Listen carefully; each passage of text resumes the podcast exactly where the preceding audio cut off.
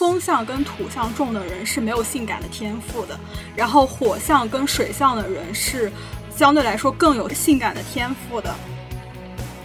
在我眼里，就凝视是一种爱的过程，它一定是建立在爱之上的，然后它是爱自发出来的一种目光。嗯，因为我觉得凝视同时可以是厌恶和喜爱，它可以既是平等的，又是剥削的，并且主客体的权利关系是可以瞬间互换的。他凝视我是凝视我的古怪，我被古怪凝视了。我这个时候我已经不需要美丽了，是因为他的那种凝视是真的凝视到了你的本质跟你的自我的部分。然后我觉得，如果说能够有这种凝视到本质的能力，可能也是亲密关系中一种非常重要的凝视，甚至可以说是注视了，就是它是充满温情的。我不会使用“服美役”这个词，哪怕我想要批判它的那种原初含义，但我同时也不会使用这样的表述。比如说，一个人有追求美的权利，有变得更好的权利，我不认可美等于变得更好。然后我也不认可美是我们的利益或者是权利，我觉得美和爱都是我们的主权。反对广义上服美役和浪漫爱的唯一途径，就是发现自己对美的定义和发现自己对浪浪漫亲密关系的需求，而不是去反对美和浪漫爱本身。你在爱才是反抗。嗯，你的婚姻是你的爱吗？你的恋爱是你的爱吗？你的家庭是你的爱吗？你敢回答吗？真正失权的是你此时没有爱的权利，同时你将由别人定义的爱指认为神。听众朋友们，大家好，欢迎收听《科学未遂》，我是凡。今天呢是不出意外，应该是我们东亚后玄学系列的收官之作。关于这一期的主题呢，我们其实是想更多的从。自身的身份认同以及日常经验出发，去聊一聊浓缩在我们本人身上一种相对来说比较深刻的东亚性，并且它应该是具有一定的代表性的。呃，就是关于东亚女的爱啊、爱欲以及快乐之类相关的话题。因为距离上一期我们聊金星的节目以来，就中间嗯，感觉互联网上的言论发生了很多的辩论吧，有一些是我们觉得被滥用了以及偷换概念了的。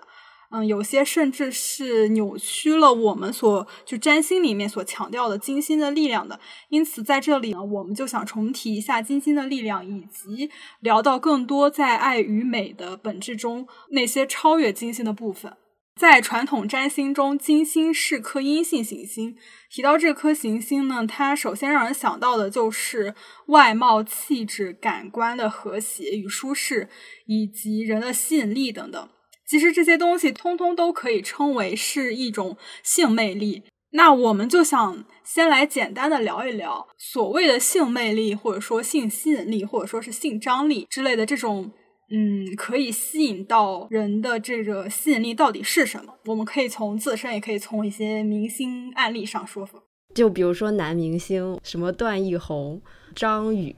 然后刘奕君这种。哦，我想起来，他们有说过，就你让让一个男的有性吸引力，你就要让那个男的表演脆弱，好像有这种说法。但如果是表演脆弱这种方向的话，它本质上有一种就类似于男的有救风尘的那种那种情节，我感觉不是特别的准确。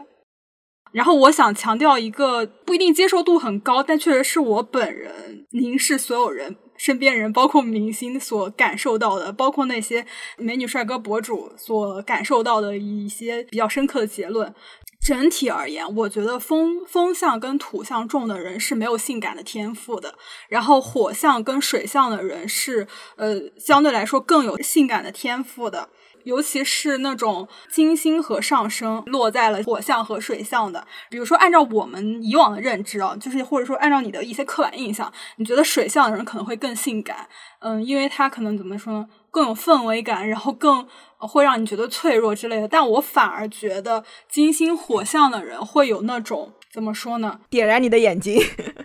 点燃你的感官，对，点燃你的感官，它是更直接的与欲望相关了嘛？然后我此时就要引入一些例子，比如说那个玛丽莲梦露，这个已经是足够经典了，对吧？它是上升狮子，金星白羊，其实金星白羊的配置，它会有一种非常张扬的那种性感。然后他又有一种像小孩子一样那种很让你觉得很纯真、很天真的感觉，就是有一种怎么说字面意义上的纯欲，而不是现在小红书上流行那种男性凝视 下的纯欲，就他又单纯又性感的那种。然后舒淇也是的。舒淇是上升天秤金星白羊，舒淇我觉得她是她不在一种表演状态，在一种日常的语境里的时候，你能够很明显的感觉到她的生秤那个部分，她的身上是没有在有一些欲望的气息流动的，但他在表演的时候其实是可以非常好的散发出这种这种感觉的。然后至于我说的就是风向重的人没有性感的天赋，非常典型的例子就是那个贾静雯。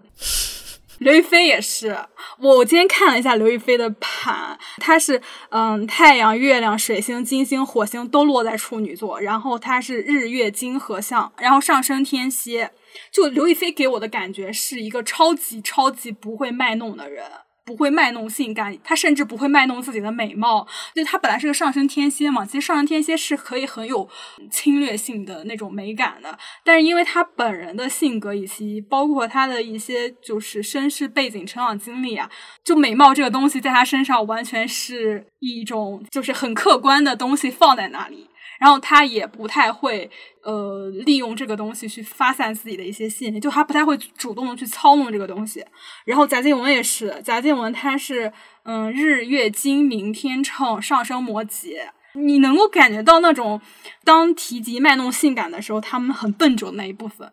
但我刚刚搜了一下，汤唯她也是天秤座，而且她是群星天秤，太阳、金星、冥王都在天秤。汤唯的性感天赋好像会更强一些。但我觉得他在日常表现里散发的更多的也是那种知性的感觉，可能也是在表演里才会更加的有一些。但是我觉得他在他的荧幕角色好像也不能说他不性感，但我觉得不是那种很切这个主题的那种性感，对，他就不是火象那种性感。那个谁啊，金敏喜，你跟金敏喜一比，就就我觉得可以非常明显的感受到差别。我不知道他是不是水象人，但他但我觉得金敏喜的那种那种性感非常之水象。我觉得金敏喜是风水人，他是不是双鱼啊？我搜一搜，三月啊，双鱼啊，这他妈是双鱼。是吧？他的那种性感就超级水象，超级迷怎么说呢？迷乱的那种氛围。哎，今天不是那个，就是李安给梁朝伟颁了那个威尼斯电影节的那个奖吗？然后梁朝伟是不是巨蟹呀？就是也是水象。对，他是巨蟹 INFP。男的如果落到水象的话，尤其是男演员，就是一个很好。很有潜力被开发的一个对象，很适合被 mop 用 用莎小姐的话来说，很适合被 mop。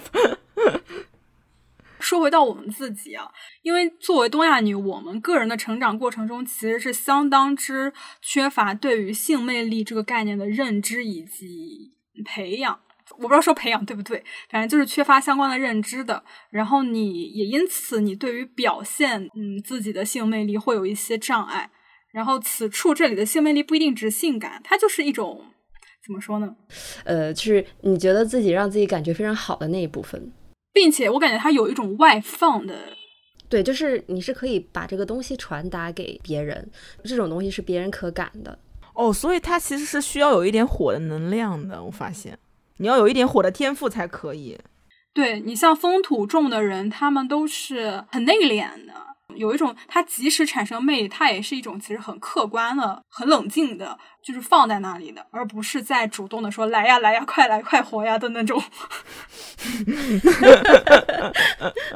然后，然后那就有一个问题是，你们有没有思考过自己身上的这种感觉以及魅力呢？然后有如何发掘过呢？我感觉大家都会，很多东亚女会觉得自己是没有性魅力的，或者说是不敢承认自己有性魅力，很难发现自己性魅力，尤其是在比较年轻的时候，在青春期的时候。我记得我那个时候，我觉得我自己的脸就是我是不不忍心看的，或者说我不敢看的，我觉得。就是如果在一堆照片里面，我甚至都认不出我自己，我因为我自己的脸在我的脑海里是很模糊的。然后青春期时期也很畏惧别人去看自己，可能青春期你知道很多高中生啊那种什么无知的恶意啊，然后包括自己的内心我很敏感，所以我感觉在比较小的时候，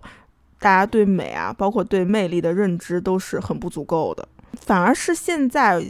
现在其实我感觉我自己也没有发掘出一种发现我自己美的眼睛和发现别人美的眼睛。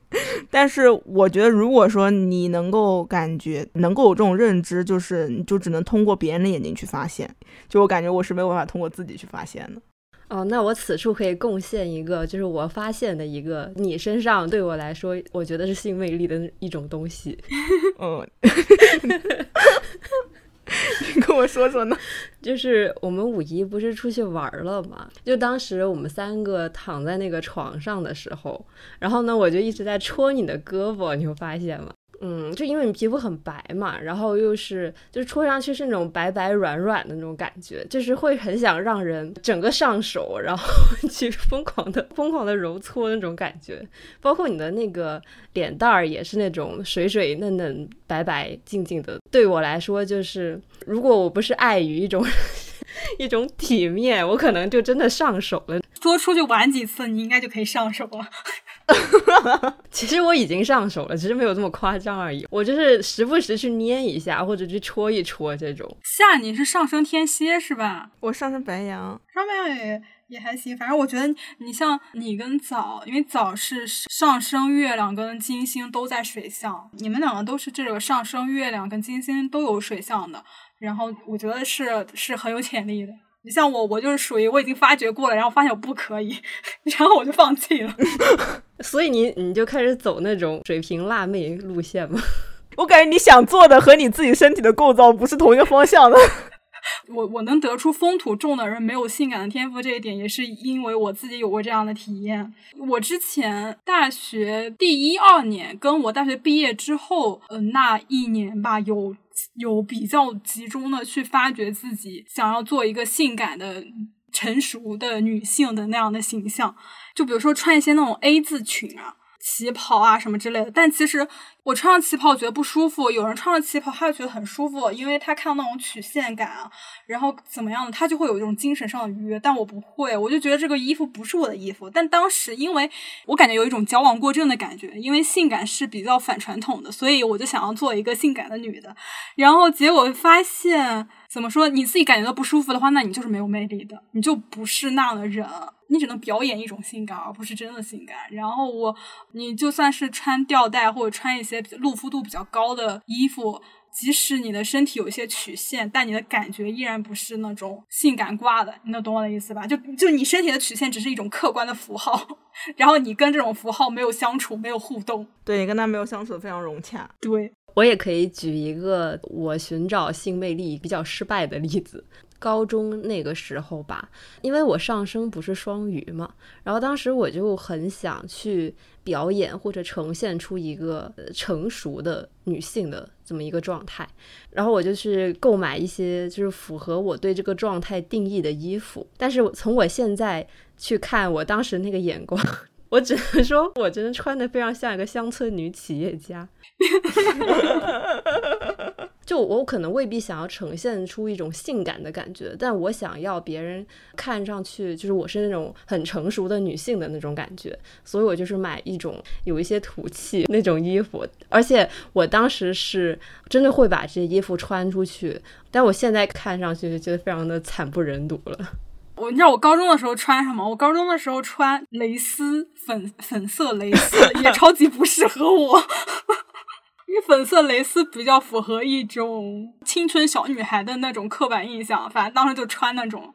大学时候回去看就已经觉得非常之恶心了。我发现你们两个都还有过就是那种主动希望自己变得性感，以及主动寻求性感那种经历的。对啊，就我初次接受到亚逼这个概念的时候，然后你看到就是当时很流行的那种日本元素风的，就那个小女孩的状态非常之，我觉得对于当时很年轻的我来说是非常之迷人的。就有一种那种小女孩，她已经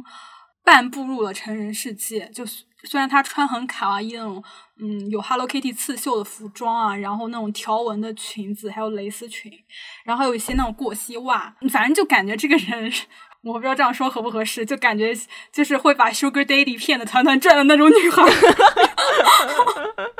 反正我当时第一次接触到这种美学的时候，也会被震撼到。我就觉得，对于当时的我来说，是一个感觉是另外一个世界的小女孩了。虽然我们好像差不了多大，她已经有有美的意识、有美的概念了，并且她懂得怎么去打扮自己，然后用自己的魅力去嗯吸引到别人。对于当时的我来说，冲击也是非常之大的。哎，但是我现在突然又好像可以理解一种风土的美感了。我刚刚不是说，就大概这种性魅力会在水或者火上面表现的比较明显一点嘛？然后我突然想到一种风土，就是它看起来笨笨的。嗯，对对对，是我跟你说，看起来笨笨的，就是我在跟美相处的这个路上，之前一直没能迈过的坎儿。然后当我接受了我是可以看起来笨笨的话，我就觉得我就舒服多了。因为我之前我不能接受我是看起来笨笨的那种女的。不谈女生，我审美男性，我我就是那种看起来笨笨的男的会吸引到我，而且我也开始可以审美一些就是青春期那种虚荣的有点笨的女小女生的那种感觉了，或者说虚荣的有点滑稽的那种人的感觉。我其实感觉风向的笨是跟风向美那种钝感联系在一起的。你像贾静雯跟汤唯，还有高圆圆，都有一种很明显的钝感，而不是那种聪明的、精明的那种很锐利的感觉。然后土象，我前我刚刚搜了一下，朱亚文是金牛座，朱亚文应该也是一个男性有性魅力的代表吧？哦，对，男的金牛，哦，男的金牛是，嗯，金牛它本身是金星嘛，就可能它比其他两个呃稍微好一点。嗯，因为金牛本身它也是那个感官层面的享受嘛。所以，如果是上身精油，包括金星金牛，其实也是有这方面的那个天赋的。哎，但为什么我感觉好像就作用在男的身上会好像更更偏性感挂一点？还是因为女的就好这一口，所以 男的不好这口？因为东亚女的就好这口。一个踏实肯干的农民工是这个意思吗？是是是是是，这可以解释为什么大家觉得张宇有性魅力啊？我觉得也是，就是那种农民工老公的那种人设。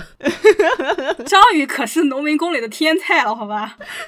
现实生活中的农民工也不是这样的。哎，所以其实我感觉在东亚的那个就是小黄文里面，好像经常我会看到 农民工的工。对对，是的，是的，是有这这么一大门类的。No offense to 农民，我们只是在说一种审美。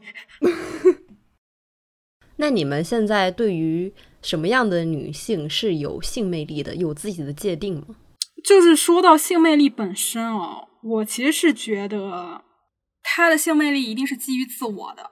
就你的自我足够坚固，以及。你有关于对于自自己美的感知，以及有一定程度的探索吧，然后你的魅力就会自然而然的形成。然后它究竟是吸引到那种，比如说爱好性感的人，还是爱好清冷挂的人，爱好聪明美女，爱好笨蛋美女，那它就是别人的事情了。个人的美，它是囊括在你本身的自我以及你对于你自我的表征里面的。就像我刚才说的，当我在尝试做一个性感女性的时候，我自己是不舒服的。然后，因为我的自我不在里面，我的自我的我的自我本身也不认同那种自我形象，因为我可能更认同的还是一个无机质的我，所以在那种美美美的意象里面，我是没有自我的，然后，嗯，我是不舒服的，我也是不好看的。但当我是舒服的，我是好看的时候，有时候一些你能够施展出魅力的场场合，甚至是你无意识的时候，在别人的眼里，你就会美起来了。对，其实那句话不是还蛮经典的嘛，就是说认真工作的人最有魅力，就是因为这个时候他们没有把精力放在展示自己的魅力上嘛，那可能这个时候你本身的一些魅力就无意识的散发出来了，就是那种很在自己的世界里的状态，然后你也不用去在乎别人的反馈。其实你刷小红书，我其实能感觉到，就是有很多很多主题的帖子，它就是都会热衷于传输一种如何拥有性魅力的技巧吧。呃，比如说，呃，约会的氛围感穿搭，然后你要穿一点什么颜色的衣服，然后有多少的露肤度，你把头发弄得非常蓬松，有那种美女的氛围。还有那种，我还看他们有精细到你的香水到底怎么喷，喷到哪里。还有那种，比如说你前提前一天，然后把香水喷到你的大衣或者你的衬衫上面，然后你就把它就腌一天，然后第二天穿就会有一种不刻意、很轻微的什么那种香香气之类的。对对对，就是非常多这种细节，包括说你在一些就是两性关系之间，然后如何和对方聊天，在微信上的一种推拉钓鱼。技术，再到什么妆教视频，那就更不用说了。它那个标题都是直接的，是这种导向的一些视频。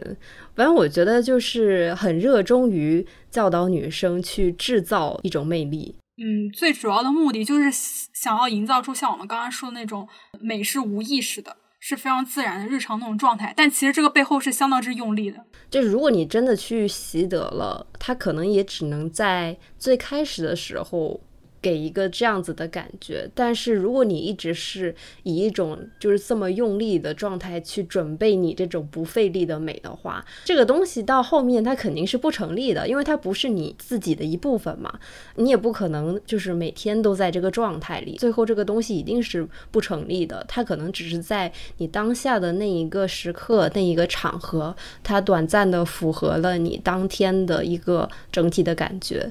但它不是一个持久的状态，它有点像那个美人在骨不在皮这种关系。你所谓的技巧，它都是一些很表面的术，而不是真正的你掌握的一些美。它只是一些外在的东西。他们之所以这么有市场，是因为大家，包括这个视频的受众，以及这个这种视频的受众想要吸引的那些男性，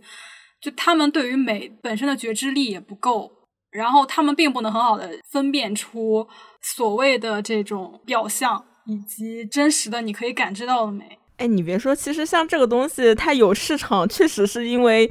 有一点效用，就是因为直男的世界超乎你想象的简单。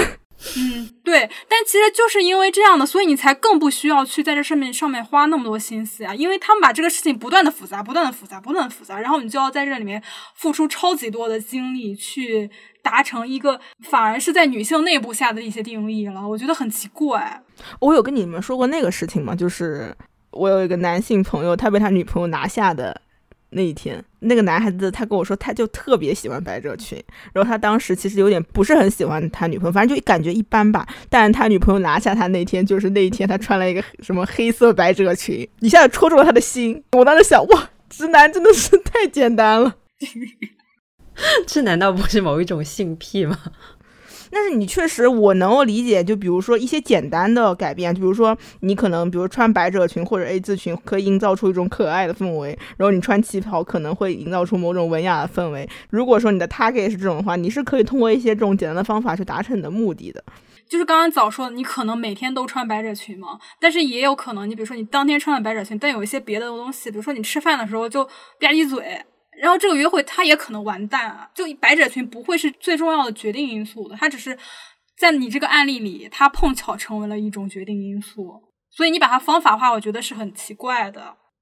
而且其实我觉得有一个屡试不爽的终极技巧，就是对视，你认真的直视对方的眼睛，你知道吧？就是我感觉很多时候你在这种对视中是非常之赤裸的，嗯，哪怕你不赤裸，你在表演一种赤裸。或者说表演一种真诚，男的也很容易就会被你给看看迷住了。对，其实我现在反而觉得，就是说性吸引力，无论是男的还是女的，我我更倾向于它指的是一种，就是大家在放松状态下能够自然且到位的传达你想传递的信息这样一种状态。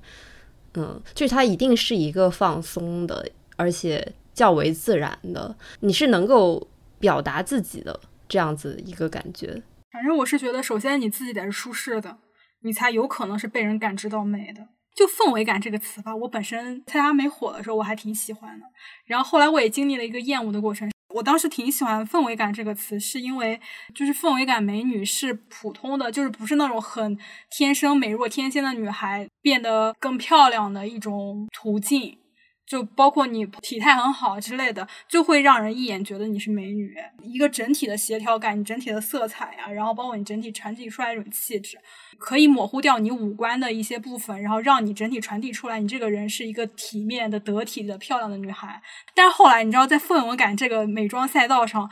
越来越多的人开始内卷，你怎么样做高颅顶，然后。把做高颅顶这个东西变得相当之复杂，然后化什么妆，但其实本质上他们都是一样的。再到后来，就是这种所谓的氛围感美女流行起来之后，你就发现真正的美女已经不见了。所以我现在特别喜欢 XG，因为 XG 所传达那种美学就是完全跟氛围氛围感相反的，是那种非常有棱角的、非常锋利的。然后他们的造型全部都贴头皮，不贴假发片，就是比较忠于自我的那种感觉。完全是通过自我的一些能量来向你传达一种美学，而不是想要营造一种美学，所以让你觉得美。你能够感觉到他们的自我非常之坚固。然后，所以他们传达出来的东西是自成一派的美学。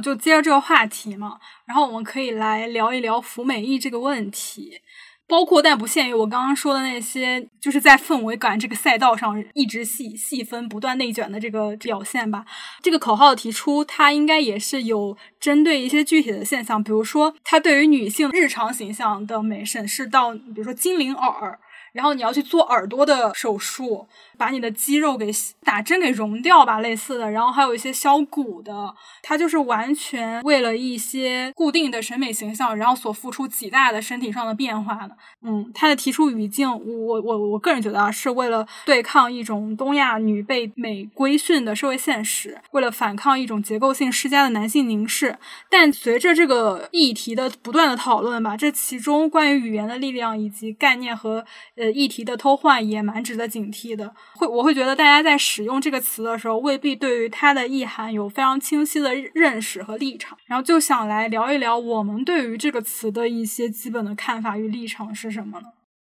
其实现在对于服美役的批判已经挺多的了。我首先自己定一下服美役，我感觉它是一种以一种不自然或者不正常的努力去实现一种过度对社会上美的追求。我是有看到过那种情况，就是。一个人公开的批评另外一个人是服美役的，就比如说他觉得我的这个女性朋友，她比如说每天花很多的时间护肤，或者说过度在意自己的外表啊，或者说是过度在意自己的穿搭这种行为，他会觉得这种行为是服美役的，并且批判这种行为。当说一个人服美役的时候。其实里面是有轻蔑或者嘲讽这样东西的。嗯，首先我觉得一个是怎么样是过度的追求呢？这个过度很难定义。还有一个是服美役其实是一个伤害，它其实是同时在承受社会的伤害和自己对自己的伤害。我感觉，虽然就是你服美役，或者说你做这个事情是一种个人选择问题，但首先这个个人选择它本身就是因为社会错了，是社会它给你灌输了一种，比如说不正确的观点，或者说整个互联网呃传播当中，然后给了大家一些不正确的审美印象。我感觉服美役固然是一个可以批评的社会现象吧，但我觉得他这种批评不应该放在个人身上。这种表达对个人来说有点残忍。对，我觉得是因为“服美役”这个词，其实你要说它的使用场景的话，它基本上都是。从一个女性口里说出批判另外一个女性时使用的词语，就是本来你批判服美役，我觉得是一个 OK 的、正当的、很有逻辑的，呃，这么一种批判。但是你你现在这个词使用的时候，就会让我觉得它已经完全偏离了它本身应该有的那种批判的效果了。呃，像夏说的，就是嗯，做出服美役的行为的是一个个的个体。首先，你你使用这个词去批判的时候，就是已经产生了一种伤害。而且，我觉得还有一种情况是。嗯，你可能做了一些打引号服美役的事情。你比如说一个人，然后我自己感觉非常良好，然后我今天特别有一种想要在自己身上创作一番的这种心情。他就是喜欢这种经过自己的打扮，然后妆发和衣服，然后很统一的这么一种成果，而不是单纯的。变得漂亮，它也不是为了吸引男的，或者也不是为了吸引女的。你如果把所有这种行为都是当做服美役去批判的话，嗯，我觉得就是很多东西都是没有办法再讨论了。对你是否是在服美役这个事情是要界定是有点困难的。它就和那个剑剑擦边是一样的吗？这个边到底是什么东西啊？我难道穿个吊带就擦边吗？还是我就非得扭一下，我就是擦边了。就我如果只是客观上的扭了一下，而男的就是对着我手冲了，那我是擦边了，还是他他性骚扰我呢？反正我是比较讨厌这个词，因为我觉得他就是非常傲慢的剥夺了所有对美的讨论空间。拆解一下批判服美役的逻辑，呃，女人爱美，然后爱美要花钱和时间精力，然后爱美呢又等于讨好男的，所以服美役等于花钱和时间精力讨好男的，等于你没有读书赚钱提高自己的地位，等于女人永远被男的控制。就他这个逻辑链条，就是你看起来好像是这么回事儿，但是你细究起来，很多地方就是都是走形的。因为你按照这个逻辑走下去，你任何对于自己外貌上的改变，它都可以算作是一种服美役了。嗯，我甚至看到有一些很激进的，也不是说激进吧，因为那个人本身的，我觉得口吻还是挺感觉挺理性的，但是他最后说出的观点让你觉得很那个。就长发也是，因为长发是男人发明的，因为长发需要打理，你留长发也就是服美役。你不觉得短发更需要打理吗？因为短发那个型其实更难维护呢。你要是按照这么说，你只能剃光头了呗。啊，对啊，所以我看还有一些女性为了不服美意，选择了剃光头，学点佛吧。我不评价这个具体的行为，但我觉得这个事情就很多时候就变成了女性内部的一种互相定义，就是你有没有在服美役，就它完全是一种向内的互相攻击，因为它只局限在女性内部嘛，然后它会不断的在定义，因此这个边界一定是越收越窄的。你对于美的定义是越来越窄，然后你对于这个义的定义是越来越扩大的。反正这个词发明的时候，我觉得哦。发明了一个新词，有点新意。但是当人真正开始去使用这个词的话，感觉就是女人在以一种就是女权主义背书下，在有正当的理由去羞辱另外一个女人的感觉。对她最后就变成羞辱了，而不是像他们所以为的她在启蒙或者是她在教育，真的是在当一种爹，然后随意的凌辱别的女性的外表。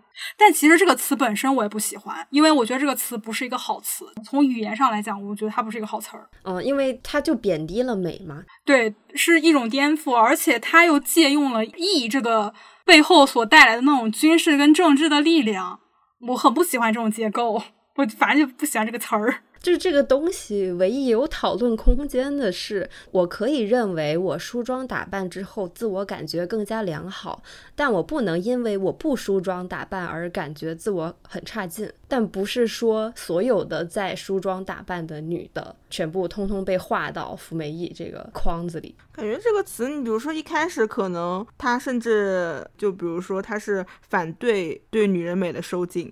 其实它原本的语境啊，我觉得就是刚刚夏说的那样的，或者说它原本能够存在的意义，就是夏刚刚说的那些。最初的就是你对一种刻板化的社会定义的，尤其是社会上掌权男性定义的那种女性形象吧，我都我都不想称它为美，我就是女性形象的那种反抗。它是教育的，是想解放的，但是其实这个词发明出来，又有一群人使用这个词去压迫了另外一群人。但你不觉得，其实就是因为他使用了这样的词语吗？“服美意”这三个词，就是你从语言结构上来说，它就是使用了“意”，把美和意联系在一起。所以它才有这样的有这样的力量，因为语言本身是有它自己本身的力量的。你哪怕你要批判，你要谨慎的使用这些词语。所以按照我个人的语言习惯来讲，我不会使用“服美役”这三个词，哪怕我是只是在批判一些就刚刚夏所说的那种定义，但我也不会使用这三个词，因为我觉得这三个词不是我的语言习惯里的，而且这三个词在语言体系中是非常之有迷惑性的。还有一种观点就认为。漂亮或者包括美这种概念本身就应该被推翻。像之前那个浪姐上，龚琳娜不是说她要与粉色和解嘛？就是终于可以自由自在的穿上了粉色的小裙子。然后我在小红书上也看到有人说，她为这一切感到很疲惫。女生为什么一定要追求漂亮吗？就漂亮本身就应该不存在。就女的应该漂亮，它本身就是一个男权社会给女生的规训。我是觉得这个是比。嗯，和粉色啊，以及与之带来的女性刻板印象的和解更值得讨论的。你们赞同这种说法吗？或者说你们觉得美丽的或者说漂亮的这种概念需要被推翻吗？我先说一下龚琳娜这个事情啊，我觉得龚琳娜穿粉红裙子，它指向的不是一种对漂亮的追求，而是一种因为这个行为，她消解了自己之前觉得自己不好看的这种情绪。这个粉红裙子可能带给她的是一种解脱和自由的感受，是一种因为我漂亮过了，所以我之后可以不再在意自己是否是漂亮的。我觉得她是这个感觉，而不是说这个帖子里说的。这个就是指向的是女性一定要追求漂亮。其实我感觉人，尤其是女生，她确实是可以不漂亮的，而且有的时候你接受自己不漂亮是可以给到自己力量的。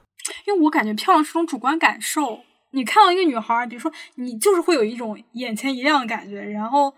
你这种眼前一亮的感觉被用漂亮来形容，不为过吧？哇，人追求美是很正常的，小朋友都要漂亮，但只是就是说，在我们现在这个社会环境下，就是可能大家要接受的漂亮要更多元一些。我们一开始说性魅力嘛，其实我感觉那是一种成年人的漂亮，有很多那种你觉得他的五官并不是很好看的，但是他依然能够呈现出某种有魅力的样子。我只是觉得漂亮是有意义的，但是可以接受自己不漂亮，同时也是有力量的。这个我当时刷到这个帖子的时候，我有一种很复杂的感受，因为这个人，我我能够感到他是在很真实的表达自己的一种困惑，然后他得出这样的结论，我能够理解他的困惑，但同时对于他得出这样的结论而感到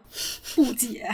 但其实每个人对于漂亮的追求也不一样，有比如说有一些小女孩，她就是很小的时候，她就想要变漂亮，就喜欢穿五颜六色的花衣服。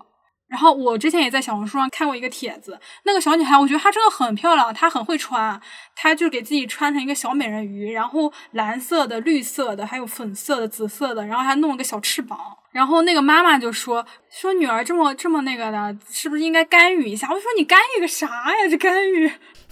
我觉得那种东西是一种创造力，是蛮有能量的事情，而不是说只是在追求漂亮。是的，是的，但当然了，也有一些小孩他是不太在意这些东西的，他他就喜欢玩泥巴，他不喜欢让自己弄得干干净净、五颜六色的，他就喜欢就在泥巴里面玩，这也是可以的嘛。但是其实问题就出在就大人的这种我想要干预他的这种想法。对，我觉得其实就是按照一个正常的事情去对待就行了，他并不需要去在里面注入过多的那种观念。其实我觉得很现在很多问题的讨论就在于说。他们在讨论这些问题的时候，全部都是观念先行的，受到就是互联网这些语言的一些影响，然后它形成了这么一一个表述。但我觉得很多人在使用这些东西的时候，是我很强烈的感觉，他们被观念驾驭了，而且这种观念是舶来的，大家太爱讨论了，大家太热衷于讨论了，太热衷于把一个现象给问题化了，然后太爱上价值了。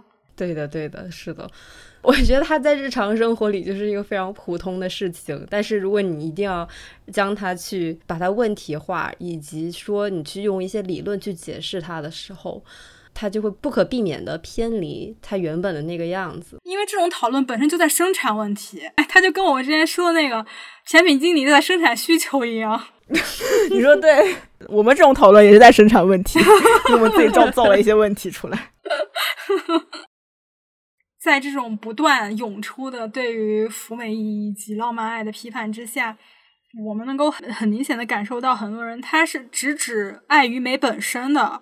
就是持一种彻底的反对的立场。比如说，认为爱与美这两个概念本身就是一种被被建构的，爱是一种驯化，美是一种人的附加价值。爱与美都是你阻挡你实现自由，然后实现独立、实现你强大的一个绊脚石。那我觉得，在本台至少有一个共同的底线立场，就是爱与美本质上是存在的。嗯，那我们也想去如何分辨这种问题吧，以及如何去声明这种立场。这一种观点吧，它就是一种路径的简化。嗯，就是因为一些女性她在追求变美，或者她在谈恋爱的时候，她因为受到文化环境的影响，她确实是损害了自身的。另一些可能性，但我觉得在这里该被纠偏的是你如何追求美和爱，而不是通过对爱和美的否定，它就能解决这个问题。就你可能我不服美意了，我也不谈恋爱了，但是因为我这个人对美和爱没有自己的认识，它这个事情可能会投射到其他的生活方面，以及以其他形式表现出来。我是感觉爱和美它本身就是挺抽象的概念嘛，然后它既然很抽象，那其实就很自然的。会被误读，然后我们也不可能逐条的去区分这种东西。但是在这种大家对于批判浪漫爱或者包括批判福美役，我是觉得有一点有一点跌位，就有一点男性目光在里面。因为大家很多时候其实是在用男人去类比，嗯，在这个事情上，就是比如说男人他在恋爱中是利益至上的，或者说男人是不在意自己的外表的，而男人又是正确的，所以女人做这些事情就是服美役或者恋爱脑。但是男人这样是因为他们迟钝和粗糙，这种不代表他们是正确的。我是觉得他是，他是基于这种价值观在批判，我是感觉，就是他有一种隐隐的设达逻辑。就从社达逻辑下来说，就是他们认为的更高层次的人，然后他们不会这么做。那些更高层次的人就是正确的，所以这么做就是服美役，就是恋爱脑。但我感觉在社达更高层次上的这些人，反而是因为他们的心太迟钝了。确实，你想一个不服美意、不浪漫爱的这么一个人，那他这种标签吧，他是广泛的存在于一些男的身上了嘛？但除非我能够想象到的一种没有那么恶心的例子，就是过一种非常极简的生活，嗯嗯嗯，不做过多的消费，然后不参与，怎么说呢？不参与世间的感情，情情爱爱。对，但是这样难道就会导向个体的成功吗？哦，但我觉得可能本质上还有一个原因是，本台都不追求个体成功。反正我自己的立场是，我不会使用“服美役”这个词，哪怕我想要批判它的那种原初含义，但我同时也不会使用这样的表述。比如说，一个人有追求美的权利，有变得更好的权利，我不认可美等于变得更好，然后我也不认可美是我们的利益或者是权利。我觉得美和爱都是我们的主权。你从占星里面讲，你的星盘里面就是有金星的。就哪怕你的金星被土星刑克掉了，或者被冥冥王星刑克掉了，你的金星还是存在的，对吧？你只是可能你在你的生活中没有没有觉知到它，但你不可能，就是你的金星是不可能没有的。如果是放到我自己身上的话，我因为我是水瓶座嘛，我觉得你在设计自己的外表的时候，其实就是在表征你的自我。就像刚刚早说那个小女孩一样，嗯，她穿那样的衣服是一种生命力跟创造力的体现。我很喜欢往自己的身上贴各种各样的符号，就比如说我的包包上有各种。各样的挂坠，然后每个挂坠都是有自己的意义的，然后这样我的包包就是一个与与众不同的、独一无二的包包，然后并且这个包包是我创造的，然后我就很喜欢把它背在身上。然后我觉得你应该承认你的外表是有一些客观的意义的，就像人是会有面相的一样，面相它既不是人的五官，也不是人的骨相，也不是人的气质，因为我们会说有一些人他长得很好看，但其实他的面相还是很丑的。很吝啬的、很刻薄的面相之类的这种东西，我感觉美在这种意义上和是和面相是一样的，就是它也是你自我的一部分嘛。不管大家怎么样去误读爱和美，但是它们本身是不会消失的。对于我们来说，就是当爱出现在你面前的时候，你你可以知道那是爱；然后当美出现在你面前的时候，你也可以知道那是美。然后爱和美的概念都是不可战胜的，它本身这个抽象的东西是相当之正洁的。嗯，对，但问题是，如果你不去发展自己对于爱与美的觉知力的话，当爱与美降生降临的时候，你就有可能识别不出它。所以，其实我们可以说，就是反对广义上服美意和浪漫爱的唯一途径，就是发现自己对美的定义和发现自己对浪漫亲密关系的需求，而不是去反对美和浪漫爱本身。是的，是的，是的，是这样子的。你像金星，我们上次不也说，金星其实是一个战神，他是一个战士，然后他是有充分的自主性以及开创性的，然后以及生命力的。哎，还有一个问题，我刚刚想起来，就关于化妆跟整容啊，我觉得就是如果你你彻底就是比如说把一个人他整容就归为服美役的话，其实在否认这个人他在脱离所谓美役路道路上的一种努力。因为我感觉有一些人哦，他是必须要经过得吃过整容的苦，他才知道整容是不好的。你能理解我的意思吗？就因为比如说很多东亚女性，她在长期的在美的这个概念上被压抑太久了，然后当她比如说她又有钱了，然后她又有一些自己可以发挥的空间了，然后当她接触到可以整容这个途径的时候，她就会去整容。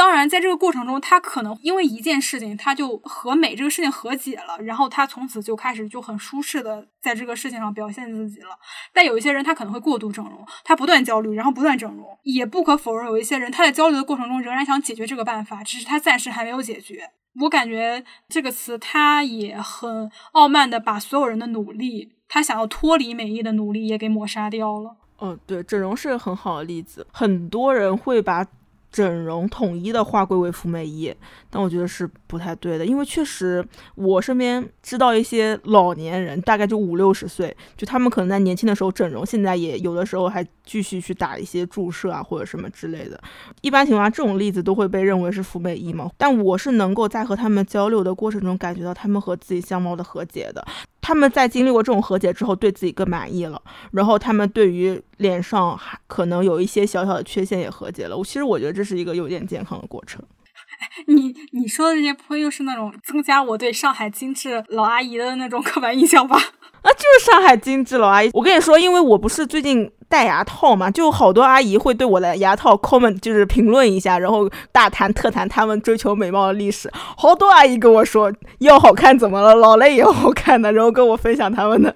比如说。嗯年轻的时候有个东西没有动，到老了都耿耿于怀。也有人就是在十七八岁就动了，到老了之后也不后悔。嗯，是吧？有的时候他这个坎儿，他就不是通过你言语上的说教，或者说是怎么样去迈过的。就刚刚说的，你年轻的时候不去动这个东西，你老了之后你就老觉得难受。对你，包括我戴牙套之前，我不是跟你们说过，就是就是很难去注视自己嘛。但是戴了之后，我反而对我之前的那个样子的接受度更高了。就我脱毛也是，我本来脱毛，我是觉得哇好，我想了好几年我要去脱毛，然后我脱完毛之后，我我觉得我对有毛的状态的接受程度更高了。就是横竖得来这么一道，是吧？对，就是你可能就是得。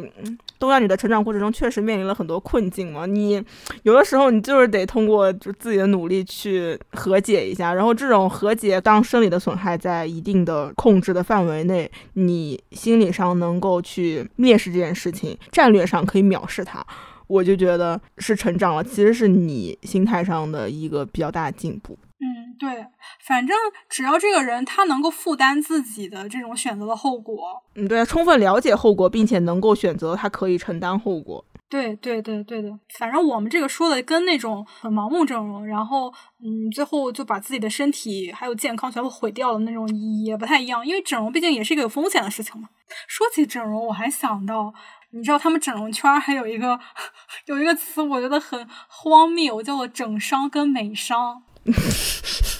整伤高就是你只要动最小的刀子，然后实现一种最大的美的提升。整伤和美伤，它它企图用一种客观的美来评价你的进步。当你达到了这种客观的美，你就是成功了。但我觉得整容真正的成功是，你心理上和自己和解了，就你和你的这一张脸和解了，并且你真正开始爱你这张脸了。嗯，对你通过它实现了一种，确实实现了一种更美的途径。但你像刚刚说那个整伤，它其实就是把它变漂亮，等于我变得更好。当然了，我觉得能不整还是不整的好，能发现自己原生的美还是能发现自己原生的美比较好。对，毕竟年龄大了，其实能发现的美还是更多的。你要相信自己发现美的能力。是的，你不需要整容就能发现，但是你对那些就非得整过的话，那也没有办法。然后还有一个比较细的问题是，当大家在批判浪漫爱和服美役的时候，会经常提到的一种主客体的权利关系。那我们在在此也想小小的讨论一下，当我们在说爱与美的时候，这里面的权利秩序和主客体关系到底是如何发生的呢？就比如说，在谈恋爱关系中，女的让男的付钱，还有女的自己付钱，以及吃饭的时候 A A。这些东西它有可能导向一种更平等的爱的权利关系吗？呃，我个人比较想问的是，所谓的平等在亲密关系中，或者说在更本质的爱中，它是不是一个伪命伪命题呢？你刚刚说的这些事情，我看见的时候，我就觉得非常无语。他过多的使用了主客体这种视角，你在这种视角下看问题，那它必然有一个主体，嗯，那那剩下一个那肯定是客体了。而你在将它定义成客体的时候，那很多东西它又随之而来了，比如说凝视、规训，不啦不啦不啦不啦不啦，就是这就是那那一套东西。我觉得这种视角，呃，它可以是一种视角，但你不必在每一个问题上都去使用这种视角。嗯，我很同意这个事情，就是凝视和被凝视本身也是亲密关系里面一个很重要的东西，包括权力不对的人也是。对，我觉得亲密关系它不需要平等，对，它需要的是双方不断的相互亏欠。然后双方又不断的相互补上，它是一种动态的平衡。我觉得你的家庭的纯爱式关系可以用平等来形容 啊，我们也不平等啊。它有一个可以被讨论的现实语境，比如说在男女家庭关系里面，有一方是付出金钱的，有一方是付出情感价值的。极端一点的实例是，比如说包养关系，你情我愿的包养关系是不是平等的？我觉得是平等的。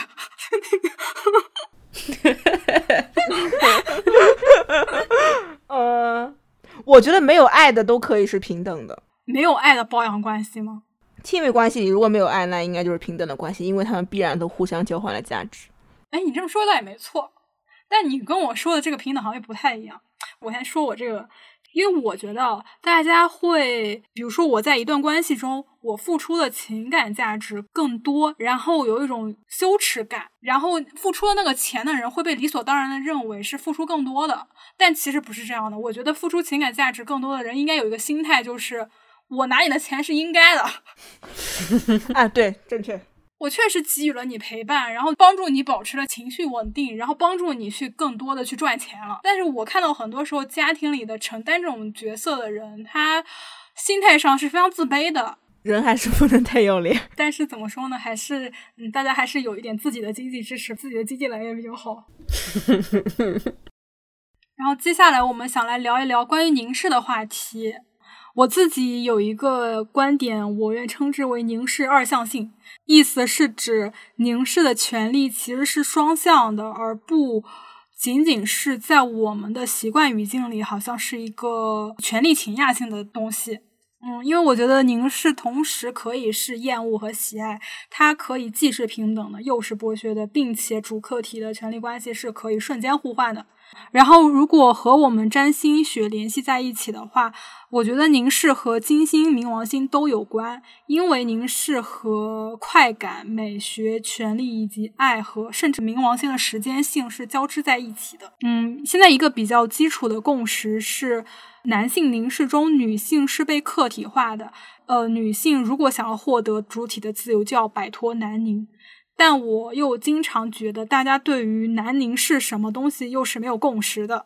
因为冥王它也有一种时间性嘛，而且，但它那个时间性和土星那种缓慢、隐忍并且沉重的那种时间性还有点不一样，它有点那种长久隐忍、瞬时爆发那种带有深刻感的时间性。我会觉得就是冥王星人，包括冥王星人，就是比如说一些命主星和冥王星有相位，或者日月金三颗行星和冥王星有相位的那样一些人，他们会有一种凝视的天赋。就如果大家对占星有基本的了解的话，就会很好 relate 到。就这种凝视的天赋，它是有很强的那种权力的主体性在的。就比如说，举一个相对来说具体点的例子，人像摄影，拍人和被拍，它其实是分析凝视很典型的场合。你像我们三个人，其实都有过这种面对镜头从不适应到适应的过程。我感觉这种本质上就是从畏惧被凝视到接受被凝视的过程。凝视在这个过程中还是有一个挺大的转换的嘛，就是从令人不适的到令人愉悦的。你们对此有什么想法呢？我觉得早在这个事情上做的比较好。我是从畏惧被凝视到接受被凝视了，然后我觉得早有一个反向凝视的过程，就他嗯，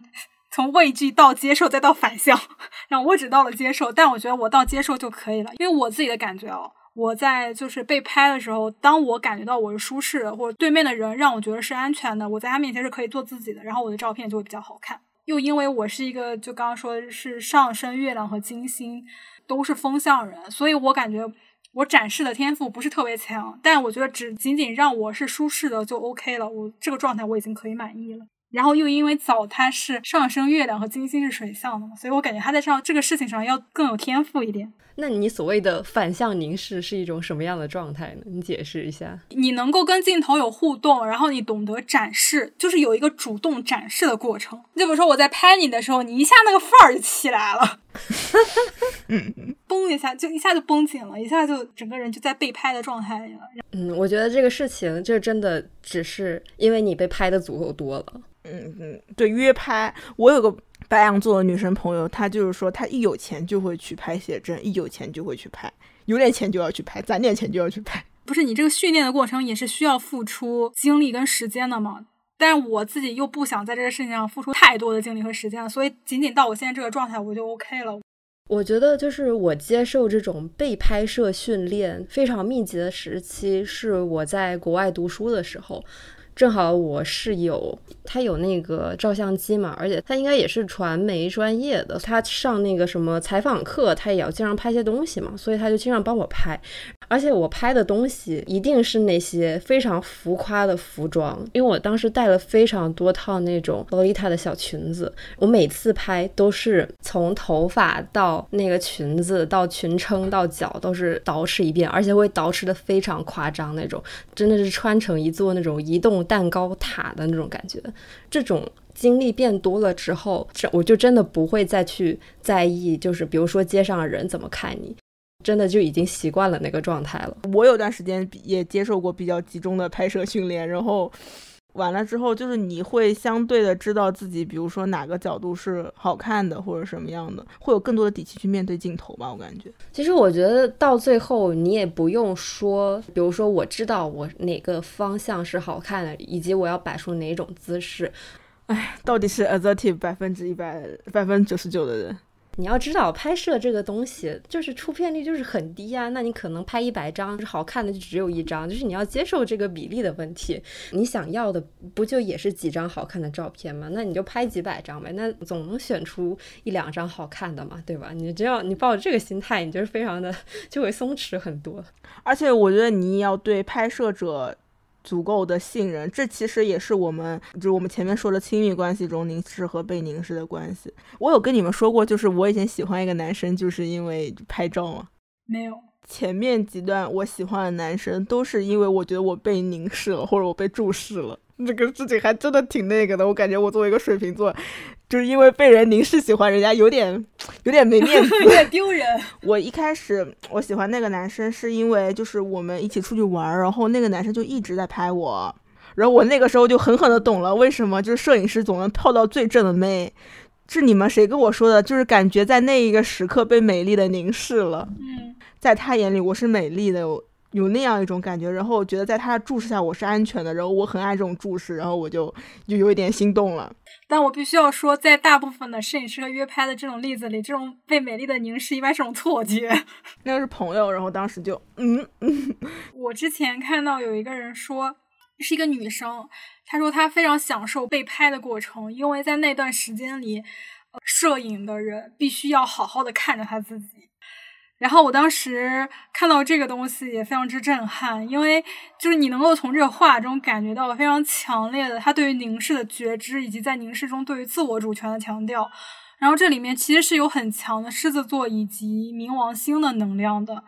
这也是就是狮子座这个星座最震撼我的地方，就是他对于凝视非常之坦然，以及对于主动暴露自己也非常之坦然，并且。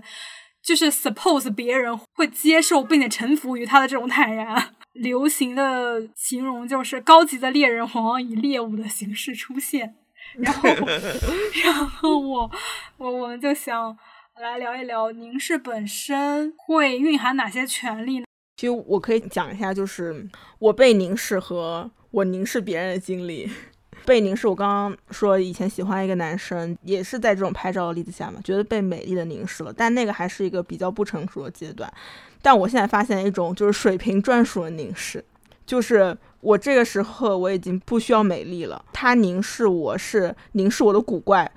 我被古怪凝视了，就那个时候是我最新我感到爱的片刻。他们会谈论你的奇怪。然后你是在能够在那种奇怪的讨论中感受到爱的，是因为他的那种凝视是真的凝视到了你的本质跟你的自我的部分，是因为这个吗？嗯，对对，就是这个意思。嗯，就我感觉这可以是一种境界的凝视吧，然后它也是一种有主体性的凝视。我感觉这个就是在为数不多的努力里面寻找主体性的过程。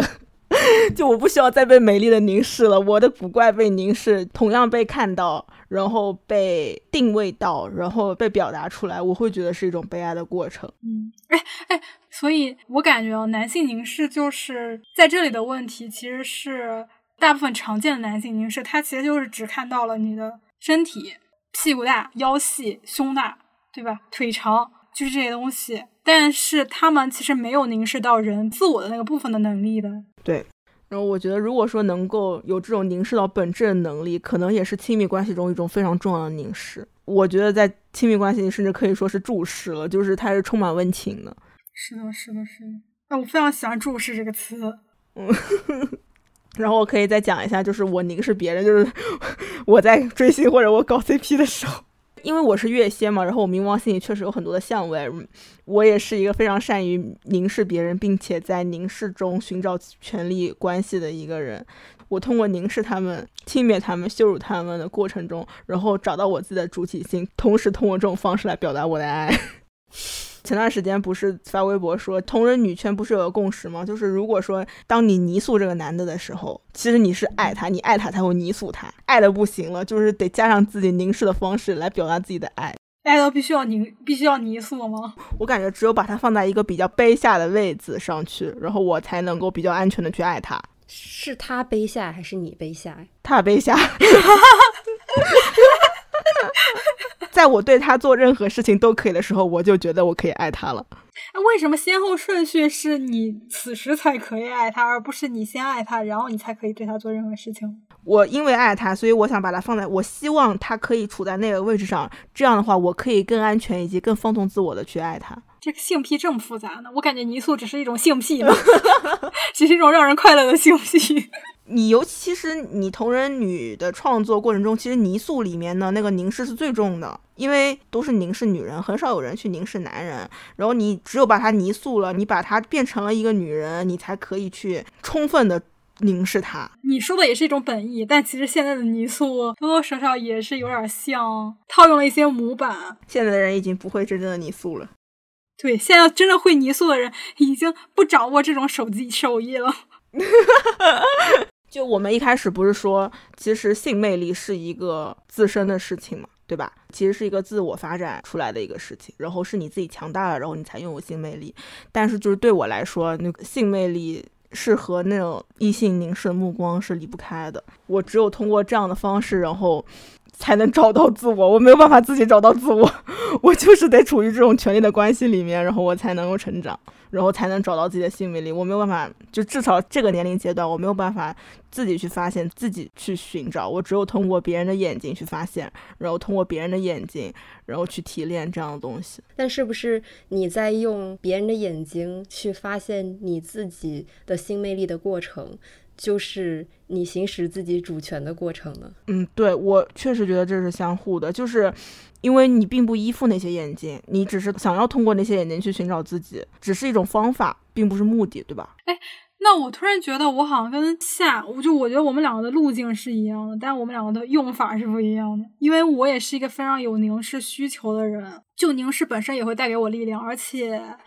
它也有点像，就是夏说的注视这种视角，是我和社会以及我周遭的环境以及我喜欢的对象相处的一种视角，就是这种凝视或者说是注视的视角。凝视是可以给我力量，包括我喜欢看电影，也是因为我喜欢凝视，我非常迷恋那种在电影院那种级别的大荧幕上去观看人的表情，我非常迷恋那种感觉。然后那个时候的人脸，在我眼里是非常之有魅力的。就很生动，然后所有人的情绪、眼神我都可以看到，然后各种各样不同的那种人生体验，或者说是故事，或者干嘛的，嗯，我在这里面其实甚至不需要跟他们发生关系，就只是完成这种凝视的过程，然后电影本身给我提供了一种凝视的视觉上的享受，我都会觉得非常之有能量。反正凝视是在我这里是有很好的滋养到我的。就可能青春期的时候，一些比如说无知小男孩的凝视会伤害到你，或者说整个社会上的一些社会的眼光，然后也会影响到你。但是其实，在整个成长过程中，我觉得你去获得一些比较正向的凝视，然后你在这种凝视里面寻找自己的主体性，其实是对自己一个很增厚的过程。在这种被凝视下，你感觉到其实美是很多元的，有点像种草一样，像被种草了很多奇奇怪怪美丽的点。然后其实这个也是我自己发现美的一个过程。既然我们说凝视中的关系其实是双向的嘛，呃，行使一种女性凝视的权利，就行使凝视的权利吧，就是一种对于凝视的正向利用，它也可以是用来反抗男性凝视的一种途径。但其实我觉得，男性凝视因为它有自己的语境，就是因为它有一个长期以来的历史关系。然后，所以才诞生了女性凝视这么一个东西吧，就是因为它是很新兴的嘛，强调比如说你去消费男色，而不是让男的来消费你。然后它也是一种。东亚女性，我觉得是在练习取悦自己的一种方式。就比如说，你看《封神》的时候，你看那种直女来发表一下观点，然后就是 宛平的肌肉，然后感觉自己被取悦，晕奶了。对对对对对对，或者晕奶了，或者说是奶奶汁爱好者狂喜之类的这种东西，它就是女凝的一种例子嘛。总体而言，就是想要在男性凝视的这个话题上挖掘出一种既不否认。爱与美的同时，你又能够彰显自己权利的一种方式，所以归根结底，就还是身为东亚女应该如何去反抗这种女男性凝视，应该如何去行使自己女性的权利，以及最重要的如何去取悦自己，然后让自己变得更快乐。哎，你说到封神这个例子，我是感觉就是现在社交媒体上面的女凝都有点太生硬了。嗯，对对，是真的很生硬。我就就是因为大家长期以来没有习得这种技能，然后现在突然一开始说，嗯，我要我要怎么样了，然后就我要爱肌肉男了什么之类的。我在我眼里，就凝视是一种爱的过程，它一定是建立在爱之上的，然后它是爱自发出来的一种目光。但是现在社交媒体上的很多凝视都。就搞得很形式主义，为了凝视而凝视。对我，我想搞一点自然而然的东西，我不想搞这种生搬硬套的东西。我觉得很典型的一个例子，就比较畸形的例子，就是在搞男 idol 的追星女孩，但是也不是所有，就是他在追搞偶像的时候，其实是在消费男色，就他们试图证明自己有主体性。嗯，对，但其实他们的行为是那种 literally 要当妈妈那样的。但我觉得这就是一种很失败的消费男色的方式。反正我是觉得，真的实现了女性凝视，你在消费男色，一首先你一定是得到快感的，对吧？你能够发自内心的，比如说有一些人，他的性癖就是大奶男，他所以他去看的时候，他就很兴奋，他就是感觉到自己的眼睛被愉悦了。但你像我这种晕奶的人，我就觉得我不能被取悦到，我就是喜欢杨姐那种穿衣服的。反正首先你会不会被被取悦到，然后有没有真的快乐到，然后其次是我觉得你在凝视的时候有没有把自己卷入进去。总之还是就是东亚女还是太习惯取悦别人，不取悦自己了。感觉也是整个东亚的金星被刑克的一个作用。然后她的金星也不闪耀嘛，然后她也不懂得什么快乐的力量，也不懂得如何使自己快乐，然后最后就使自己的快乐的路径变得如此的生硬和形式主义。所以你们有没有什么就是取悦自己的这种经验之谈？我觉得我没有。哎，说句实话，我看到这个时候，我也觉得我没有，对吧？我当时看到这一趴的时候，我就觉得我并没有这么想说的。我我当时想的是，就是你像对水瓶来说，他的古占的守护星是土星嘛，然后他就是不那么快乐的，然后同时他也比较倾向于放任自己在一个受苦的位置上。我也觉得我们三个好像很难在提供快乐的方法上面提供一些建议。是，就狮子不是很懂快乐嘛？我曾经想要尝试像这种很懂快乐的人去学习快乐，比如说我跟他们一起尝试运动啊、K 歌啊、什么蹦迪啊、逛街啊这种东西，但我就发现我好像不能跟。他们收获了同样的快乐。嗯，对对对对对对，不是每一个人都能在同样的事情上获得同样的快乐。因为我以前的签名不是一切为了快乐嘛，后来我就把这个签名改掉了，因为我发现我 找不到快乐，然后我就不追求快乐了。哎，我发现搞 CP 和追星是可以获得真实的快乐的，突然想起来。啊，他其实不是搞 CP 和追星快乐，是嗑药快乐。我有个朋友，他是双鱼座的，然后他是双鱼很重的人，他给我讲过，就是一个恋爱本身可以带给他快乐，就在这个事情上，他没有那么严肃。就遇到了一个人，然后这个人多少有点符合他的审美，然后他们在日常生活中有一些接触，他觉得可以，然后就恋爱。然后在这个事情中，恋爱这件事情本身带给他的快乐，某种程度上其实是要比这个人带给他的快乐要多的。但我觉得他比较好的是，他能够虽然他是个双鱼，但与此同时，他也能够把持住自己，就是不陷于那种恋爱的情绪里面。因为比如说，有一些人有一些坏习惯的男的，然后他知道自己的挑选的这个对象其实是不是一个合适的对象，然后他谈过两三个月恋爱之后，恋爱的感觉已经充分取悦到他了，他就知道那我们分手吧，他就知道此时应该分手了，就他能有自己的乐子。那他这个主体性其实很强。所以，我们三个其实，在取悦自己上面，并不能提供一些有建树的意见的。不能提供什么经验，你说半天白说。我觉得现在发现，快乐这种东西不一定是必要的。它有一点像我们前面说美一样，它有点，反正快乐和美都是和金星连的。金星是每个人都会有的行星，但是并不是每个人都会发展出。快乐和美的天赋的，但我觉得也可能每个人他取悦到自己的表现形式不太一样。就比如说，我觉得你让我自己待着，我就觉得是舒服的，那我就是不是可以被视作我已经取悦到自己了呢？哦，我感觉有一个问题，就是大家对于快乐的定义，是否就是你产生足够的多巴胺你才是快乐的？然后是否你足够的肾上腺素这个飙升你才是快乐的？是否你平静的你就不是快乐的？我快乐也很难定义。那你要这么说，我不需要快乐，或者说，我并不希望我的肾上腺素有这么多的波动。我我更习惯以及喜欢自己处于一个平静的状态。我感觉小枣的关键就是自在。哎，对，我感觉我的关键词就有一点，就是生活在爱和美里面 就可以了。你也不是一直能处于这个状态，偶尔处于这个状态，确实会让我有很强的幸福感。然后这种幸福感就可能是我的快乐的一个替换词吧。哎。那我们对于这个专题还有什么个人陈词吗？陈词就是终于把他妈的这个主题送走了。我感觉我们其实，在聊东亚的这个序列里面，还是聊到很多次金星的。然后美和爱其实也是我们一直在说的一个主题。哦，那我觉得其实啊。感觉我们聊暧昧和凝视的时候，其实都是这个样子的，是大家发现了一些既定的围绕爱美这些东西的问题，然后大家所想说的办法其实是否定这个东西本身，比如说你断情绝爱，但我们本台其实提出了一个总体的立场，就是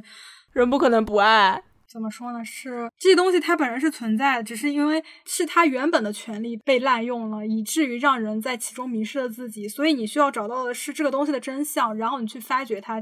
然后去感受它，然后去培养它，而不是彻底的否定它。就我觉得，凡之前那个置顶就是表达的同样的一个意思吧。我觉得这段话写的还嗯蛮切题的。我可以分享一下，但当然全文到他的微博自行查看。我有了。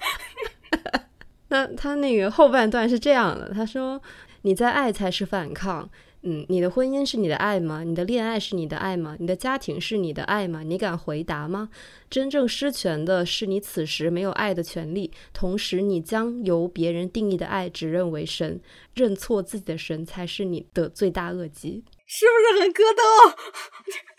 但是我想说，就是我觉得就是这个意思。